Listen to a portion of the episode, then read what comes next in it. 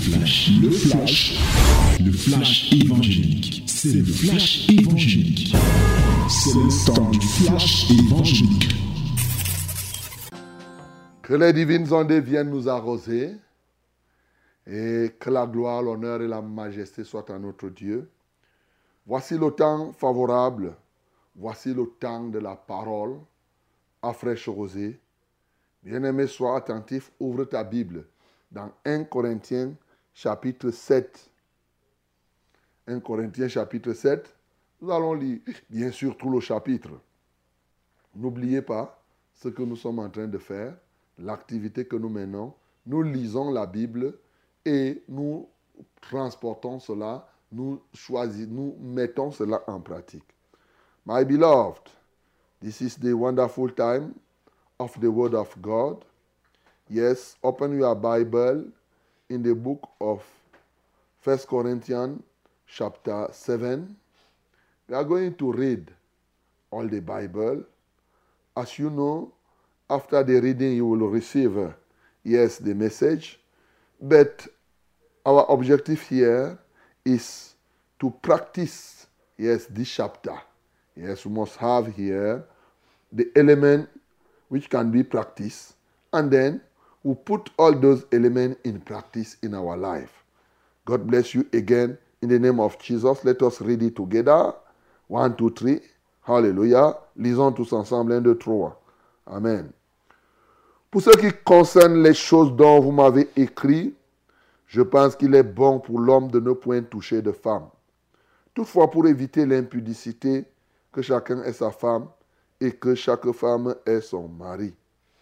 Que le mari rende à sa femme ce qu'il lui doit et que la femme agisse de même envers son mari.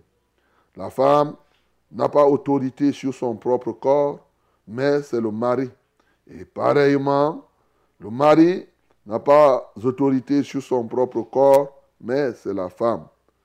Ne vous privez point l'un de l'autre, si ce n'est d'un commun accord pour un temps, afin de vaquer à la prière, puis retourner ensemble, pour, de peur que Satan ne vous tente par votre incontinence.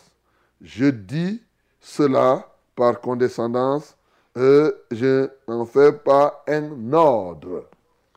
Je voudrais que tous les hommes fussent comme moi, mais chacun tient de Dieu un don particulier, l'un d'une manière, l'autre d'une autre. À ceux qui ne sont pas mariés et aux veuves, je dis qu'il leur est bon de rester comme moi. Mais s'il manque de continence, qu'ils se marient, car il vaut mieux se marier que de brûler. À ceux qui sont mariés, j'ordonne, non pas moi, mais le Seigneur, que la femme ne se sépare point de son mari. Si elle est séparée, qu'elle demeure sans se marier ou qu'elle se réconcilie avec son mari et que le mari ne répudie point sa femme. Aux autres, ce n'est pas le Seigneur, c'est moi qui dis. Si un frère a une femme non croyante et que qu'elle consente à habiter avec lui, qu'il ne la répudie point. Et si une femme est un mari, a un mari non croyant, et qu'il consente à habiter avec elle, qu'elle ne répudie point son mari. Car le mari non croyant est sanctifié par la femme, et la femme non croyante est sanctifiée par le frère. Autrement, vos enfants seraient impurs, tandis que maintenant, ils sont saints. Si le non-croyant se sépare, qu'il se sépare. Et le frère ou la sœur ne sont pas liés dans ces cas-là. Dieu nous a appelés à vivre en paix. Car, que sais-tu, femme, si tu sauveras ton mari? Ou que sais-tu, mari, si tu sauveras ta femme Seulement que chacun marche selon la part que le Seigneur lui a faite. selon l'appel qu'il a reçu de Dieu. C'est ainsi que je l'ordonne dans toutes les églises. Quelqu'un a-t-il été, a-t-il été appelé étant circoncis qu'il demeure circoncis? Quelqu'un a-t-il été appelé étant incirconcis ne se fasse pas circoncire La circoncision n'est rien et l'incirconcision n'est rien. Mais l'observation des commandements de Dieu est tout. Que chacun demeure dans l'état où il était lorsqu'il a été appelé. As-tu été appelé étant esclave? Ne t'en inquiète pas. Mais si tu peux devenir libre, profites-en plutôt. Car l'esclave qui a été appelé dans le Seigneur est un affranchi du Seigneur. De même, l'homme libre qui a été appelé est un esclave de Christ. Vous avez été rachetés à un grand prix. Ne devenez pas esclaves des hommes. Que chacun, frère, demeure devant Dieu dans l'état où il était lorsqu'il a été appelé. Pour ceux qui est des vierges, je n'ai point d'ordre du Seigneur, mais je donne un avis, comme ayant reçu du Seigneur miséricorde pour les fidèles. Voici donc ce que j'estime bon. À cause des temps difficiles qui s'approchent, il est bon à un homme d'être ainsi. Est-il lié à une femme? Ne cherche pas à rompre ce lien. N'es-tu pas lié à une femme Ne cherche pas une femme. Si tu t'es marié, tu n'as point péché. Et si la Vierge s'est mariée, elle n'a point péché. Mais ces personnes auront des tribulations dans la chair et je voudrais vous les épargner. Voici ce que je dis, frère. C'est que le temps est court. Que désormais ceux qui ont des femmes soient comme n'en ayant pas. Ceux qui pleurent comme ne pleurant pas. Ceux qui se réjouissent comme ne se réjouissant pas. Ceux qui achètent comme ne possédant pas. Et ceux qui usent du monde comme n'en usant pas. Car la figure de ce monde passe. Or, je voudrais que vous fussiez sans inquiétude. Celui qui n'est pas marié s'inquiète des choses du Seigneur, des moyens de plaire au Seigneur. Et celui qui est marié s'inquiète des choses du monde, des moyens de plaire à sa femme. Il y a de même une différence entre la femme et la vierge. Celle qui n'est pas mariée s'inquiète des choses du Seigneur afin d'être sainte de corps et d'esprit. Et celle qui est mariée s'inquiète des choses du monde, des moyens de plaire à son mari. Je dis cela dans votre intérêt. Ce n'est pas pour vous prendre au piège, c'est pour vous porter à ce qui est bienséant et propre à vous attacher au Seigneur sans distinction, sans distinction.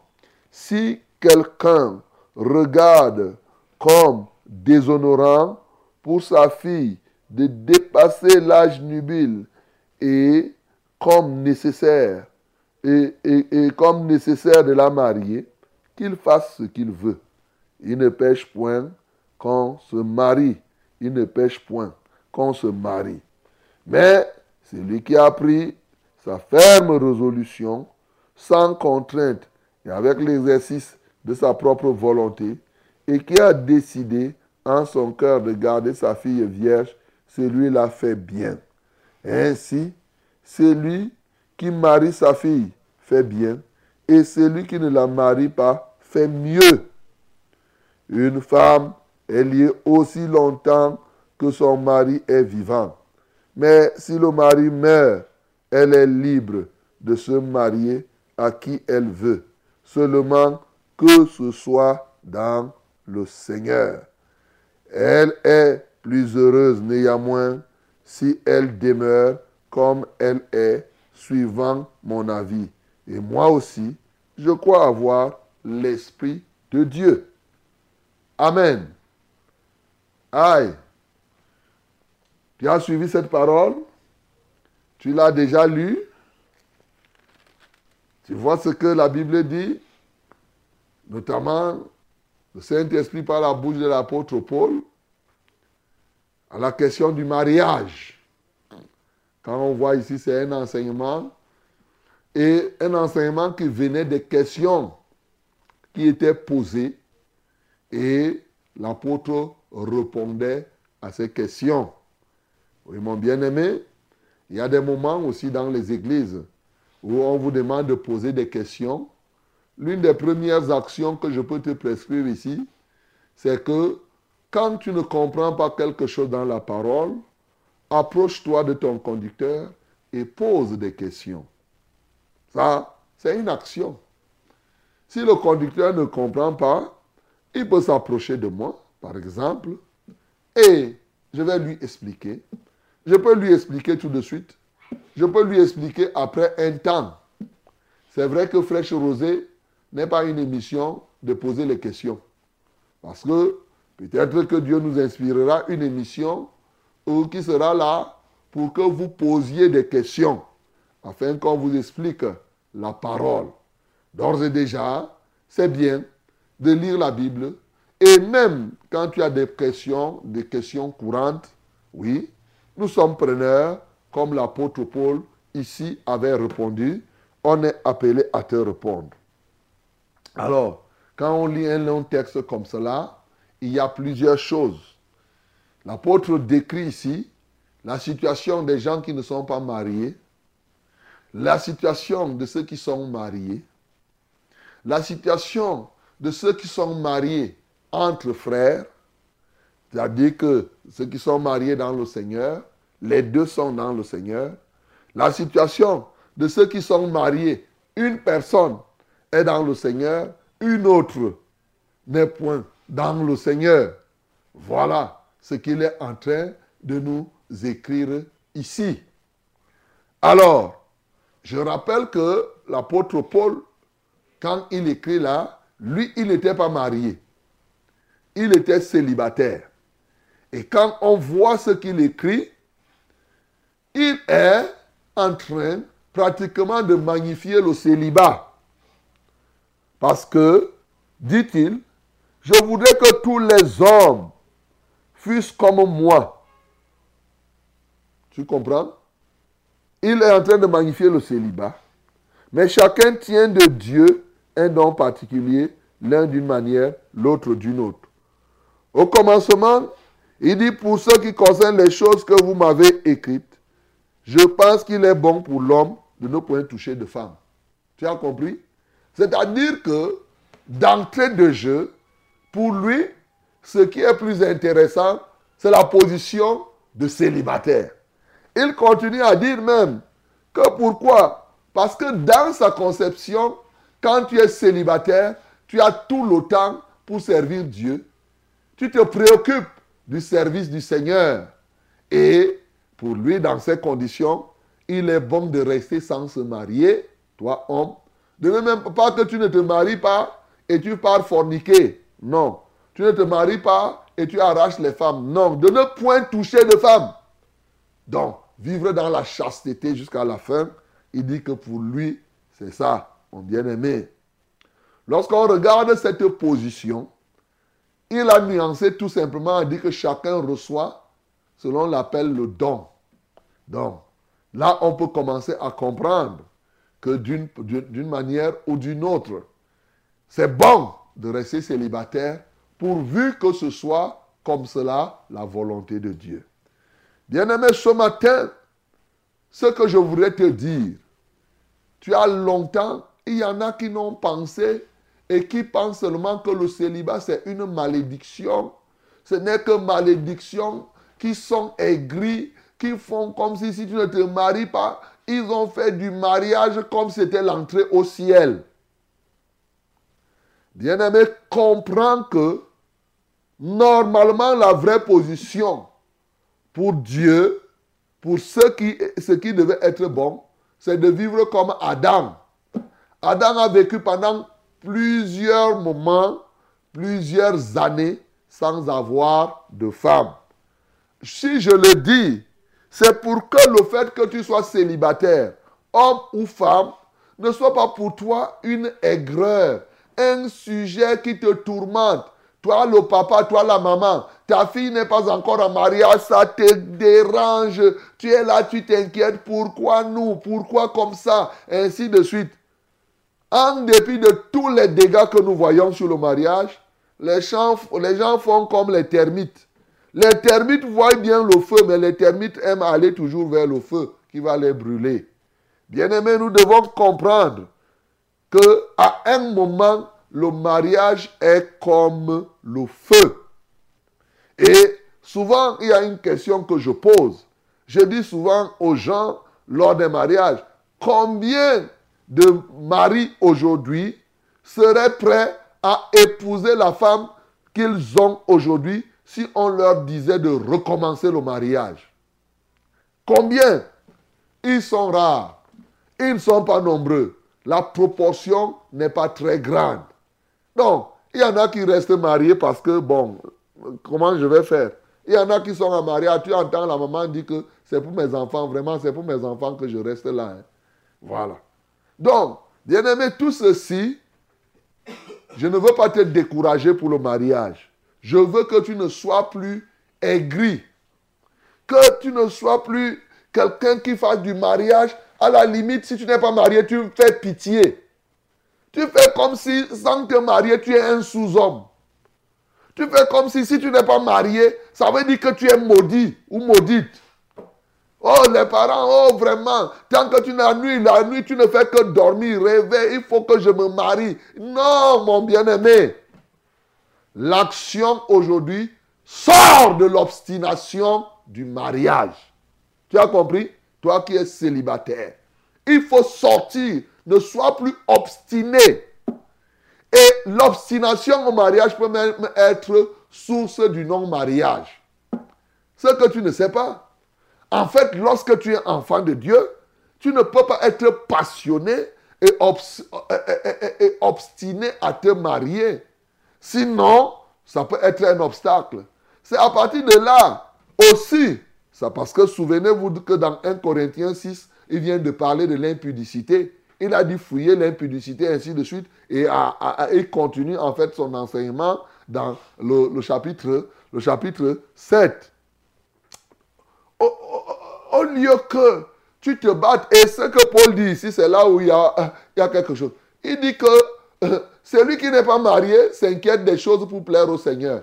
Mais nous, aujourd'hui, nous avons des célibataires qui s'inquiètent du mariage. Ici, il n'a pas dit que celui qui n'est pas marié s'inquiète du mariage. Non.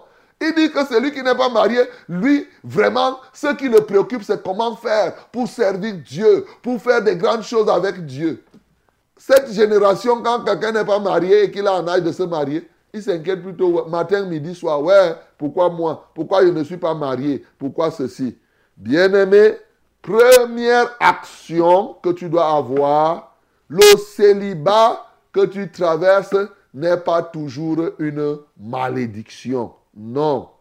Comprends que tu peux recevoir de Dieu le don pour rester célibataire tu peux recevoir. Il n'y a pas une affaire où tu es tenu comme si tu étais obstiné. C'est quelque chose que vraiment, si tu ne fais pas, c'est la fin du monde. Non, mon bien-aimé, je vous assure, les démons profitent par là. C'est la cause de l'impudicité.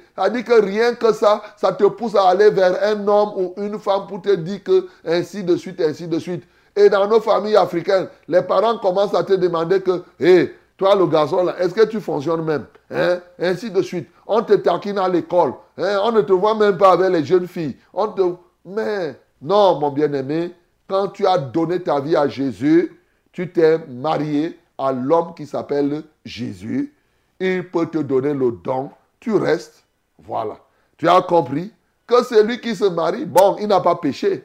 Mais celui qui reste sans, marier, sans se marier fait mieux. Voilà. Je voudrais vraiment mettre au point cette affaire. Maintenant, quand c'est mis au point, on vient donc dire que, ok, c'est bien d'être célibataire, donc tu ne dois pas être aigri. Mais maintenant, il y a des conditions qui te poussent à te marier. Tu peux être poussé à te marier si tu as reçu de Dieu donc la grâce de te marier. Chacun reçoit de Dieu un don. Et celui qui trouve une femme a trouvé le bonheur. C'est une grâce qui lui vient de l'éternel. C'est ce que la Bible dit. Donc, si tu dois te marier, c'est une bonne chose. Ce n'est pas une mauvaise chose, c'est une bonne chose. Pourvu que cela vienne de Dieu. C'est ce que ça signifie. Pourvu que cela vienne de, de Dieu. Ah, là c'est bon. Quand c'est Dieu qui te donne la femme ou le mari, c'est une très bonne chose. Pas que, effectivement, ça vienne du diable. À cause de quoi, par exemple? Pour certains, à cause de l'incontinence, à cause de l'impudicité. Et s'il ne se marie pas, il peut tomber dans l'impudicité. Oui, ça, c'est les raisons que tout le monde peut comprendre. Mais je te rappelle que quand Dieu a institué le mariage, ce n'était pas parce qu'Adam voulait éviter l'impudicité. Non, le fondement du mariage n'est pas la fuite de l'impudicité. Ça, il répondait, je rappelle peut-être, si on vous explique le contexte, vous pouvez mieux comprendre. Corinthe était une ville carrefour où il y avait un dieu là-bas qu'on appelait l'hermaphrodite euh, euh, euh, de, de la déesse de Corinthe. Et la déesse de Corinthe était telle que pour l'adorer, il fallait entretenir beaucoup de rapports sexuels. C'est-à-dire, c'était ça l'adoration. Donc, plus tu entretenais des rapports sexuels, plus tu lui donnais une adoration. Donc, c'est ça le fondement. Il faut comprendre. D'ailleurs, aujourd'hui, il y a ces pensées-là. Il y a des gens qui croient que quand tu entretiens beaucoup de rapports sexuels, c'est que tu es un shogar. C'est que tu es ceci. Tu te donnes de la valeur. Alors que tu exprimes manifestement ta folie en faisant comme cela. Tu t'imagines quelqu'un qui est là que quand tu arrives quelque part, toutes les jeunes filles, tout le monde connaît ta nudité. C'est mais tu es devenu fou. C'est aussi simple que possible. Donc, c'était comme cela. Et il venait donc expliquer aux gens ici que, au lieu de servir le Dieu qui est à Corinthe, c'est-à-dire entretenir les rapports, c'est pourquoi il a dit fouiller l'impudicité. Quand il parle de prostitution, c'était une ville de prostitution. Et la prostitution, était une forme d'adoration à Corinthe.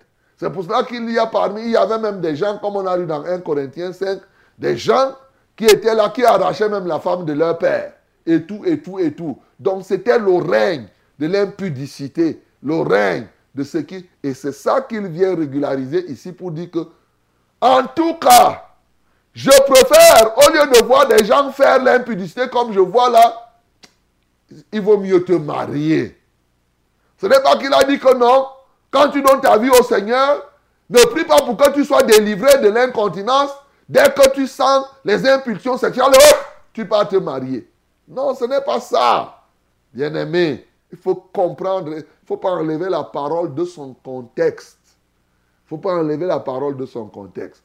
Donc, mon bien-aimé, c'est bien de se marier, pourvu que, comme il a dit, cela se passe dans le Seigneur ça doit être dans le Seigneur. Et pour ça, j'avais déjà écrit que le mariage que Dieu approuve. Quand Dieu approuve un mariage, la Bible dit que le mariage soit honoré de, tous. Voilà. Quand Dieu a approuvé, oh non, on danse, on est content, on est dans la joie. Pour dire que ces mariages clando là, Dieu n'est pas d'accord avec ces mariages clando. Ça ne vient pas de Dieu, tu forces, tu forces, et toi-même tu énerves Dieu, tu fais ceci. Donc, voilà ce que je veux que tu comprennes déjà ici. Maintenant, il y a d'autres éléments pour ceux qui sont mariés. Il dit, OK, il y a des cas où l'homme est dans la foi, est un enfant de Dieu, et la femme n'est pas un enfant de Dieu. L'action, c'est, vous ne devez pas vous séparer. Tu vois? Donc, euh, sauf si c'est la femme ou c'est lui qui n'est pas dans la foi qui décide. Si la personne qui n'est pas dans la foi décide que je ne veux plus vivre avec toi parce que tu es entré dans les églises là, parce que tu es engagé, la personne se sépare, il n'y a pas de problème. Si, vous vous séparez, il n'y a pas de problème. Tu n'es pas lié dans ce cadre-là. Voilà. Ça veut dire que tu peux même te remarier dans le cas où le Seigneur le voudrait. Et, bien entendu, si vous êtes marié déjà, il dit non, ne vous séparez pas parce que si vous vous séparez, c'est-à-dire que Dans l'église, vous ne vous mariez pas pour divorcer. Donc aujourd'hui, si tu étais séparé, réconcilie-toi. Voilà l'action que tu dois entreprendre à partir de cette parole. Tu dois te réconcilier. Les affaires de séparation, là, non. C'est pourquoi il faut bien méditer, il faut bien réfléchir, s'assurer que ça vient de Dieu et ne pas parler. J'entends souvent les gens qui parlent de divorce. Je vais divorcer. Ça, c'est le, le mot divorce est réservé aux païens. Ça, il faut le savoir. Ce mot divorce-là, c'est pour les païens. Ce n'est pas pour nous qui sommes enfants de Dieu. Tu es marié. Allons divorcer chaque jour. Hein, on va divorcer. On va divorcer. Si ce mot sort plusieurs fois de ta bouche, toi qui es marié, sache que c'est la démonstration que tu es même encore païen. Parce qu'un vrai enfant de Dieu, quand il est marié, ce mot-là, il ne pense plus à ça. Si toi, tu es là, moindre petit problème, je peux divorcer, hein, je peux divorcer. Tu fais, je vais divorcer. Tu fais le chantage aux gens. Tu Et tu n'as jamais divorcé même. Tu fais comme ça, là, après tu fais le chantage, tu restes toujours. Le matin, je vais divorcer, le soir, on te retrouve. Donc, bien aimé, ça c'est le comportement des païens. Il faut éviter. Soit vous êtes des enfants de Dieu, soit vous ne l'êtes pas. Si vous êtes enfant de Dieu, vous avez décidé, c'est pourquoi il a dit, la circoncision ou l'incirconcision ici n'est rien. En passant, ici, quand il dit la circoncision ou l'incirconcision n'est rien, ça c'est l'aspect pratique de la circoncision. Ce n'est pas la conception spirituelle. C'est-à-dire un incirconcis ou circoncis, ici c'est dans la pratique. Il dit c'est la pratique des commandements de Dieu qui est quelque chose. Et quand il dit que chacun reste selon l'état qu'il avait au départ, il parle de la circoncision et de l'incirconcision. C'est-à-dire que si on a pris quelqu'un incirconcis, comme on circoncis le jeune enfant, il dit ok, quelqu'un peut rester comme ça là. Si tu es déjà circoncis, tu restes comme ça. Ça ne voulait pas dire la circoncision sur le plan spirituel du cœur dont il parle dans Colossiens. Ce n'est pas la même chose qu'il est en train de dire ici. Il ne faut pas confondre les deux. Parce qu'après, quelqu'un va te dire que la circoncision, c'est quoi? Le baptême. Donc, tu peux te baptiser, donc tu ne peux pas te baptiser. Non, ici, là, il ne parle pas de l'interprétation de la circoncision. Ça, c'est la pratique réelle dans le corps. L'enlèvement du prépuce. C'est ça. Il dit que quelqu'un peut ne pas enlever son prépuce, il reste un homme. Il peut enlever, il est toujours un homme. Ce n'est pas ça qui compte. C'est l'application des commandements de Dieu qui compte. Ça, c'est l'aspect pratique. Mais maintenant, quand on comprend la circoncision à sa signification spirituelle, et là, c'est la circoncision de notre cœur. Là, tous, nous devons être circoncis dans notre cœur, c'est-à-dire la séparation d'avec le péché. Là, c'est dans la dimension maintenant spirituelle. Bien-aimé dans le Seigneur, ce matin, tu comprends une chose. C'est qu'il y a trop d'avantages qu'il a donnés. Une réalité, ce que je voudrais te faire comprendre, ne sois plus hanté par le mariage. Non, n'est pas l'obsession du mariage. Le mariage n'est pas une fin en soi. Quand je dis souvent, je dis le mariage est une chose du monde. Bien que ce soit une chose légitime du monde. Pourquoi? Parce que à la résurrection, il n'y aura pas de mariés.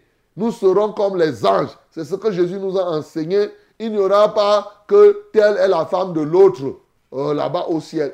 C'est ici sur la terre. C'est pourquoi c'est une chose de la terre. Mais c'est une chose légitime. Donc Dieu approuve cela. Dieu trouve que c'est bon. Donc ne fais pas comme si le mariage c'est déjà, euh, je ne sais pas quoi, quelqu'un a l'impression. Parce qu'aujourd'hui, comme les gens sont devenus matérialistes, pour eux, le mariage, c'est que s'il est devenu, la femme est devenue l'ambassadrice de son village auprès de son mari pour récolter et renvoyer là où il doit partir. Eh ces choses-là, bien aimées, nous, nous, nous qui sommes enfants de Dieu, on est sortis de cette conception. Toutefois, lorsque Dieu approuve le mariage, ce mariage-là est bon. C'est pour cela que pour te marier, il faut demander cela au Seigneur il faut interroger Dieu. Et quand Dieu a approuvé, on célèbre, on est content, le mariage est honoré de tous. Que le nom du Seigneur Jésus-Christ soit glorifié. C'était le flash, le flash évangélique. C'était le flash évangélique.